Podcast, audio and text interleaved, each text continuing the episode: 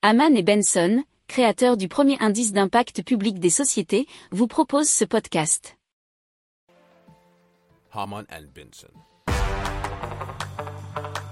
Le journal des stratèges.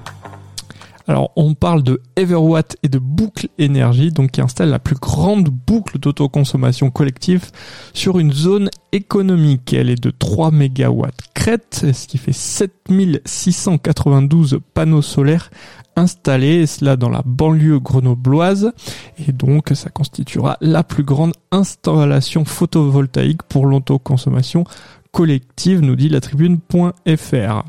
Donc c'est Everwatt et sa filiale Boucle Énergie qui vont s'en occuper.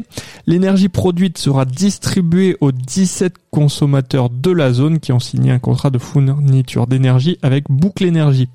Everwatt euh, et donc sa filiale compte dupliquer ce coût d'essai et investir 400 millions d'euros pour atteindre une centaine de boucles d'autoconsommation collective dans des ZAE d'ici 2025 pour un chiffre d'affaires euh, d'environ 30 millions d'euros.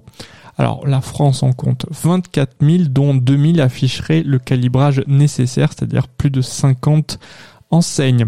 Alors Boucle Énergie devrait prendre une place primordiale dans le plan de développement d'Everwatt qui vise un chiffre d'affaires de 100 millions en 2025, soit 10 fois plus qu'aujourd'hui.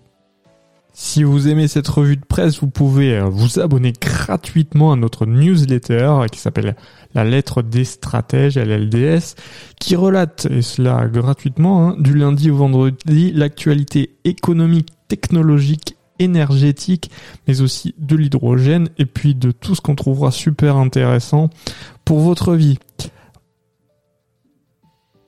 Pour approfondir ces sujets, abonnez-vous à la newsletter de Haman et Benson, et écoutez nos autres podcasts, que vous retrouverez dans les notes de l'émission ou sur notre site internet.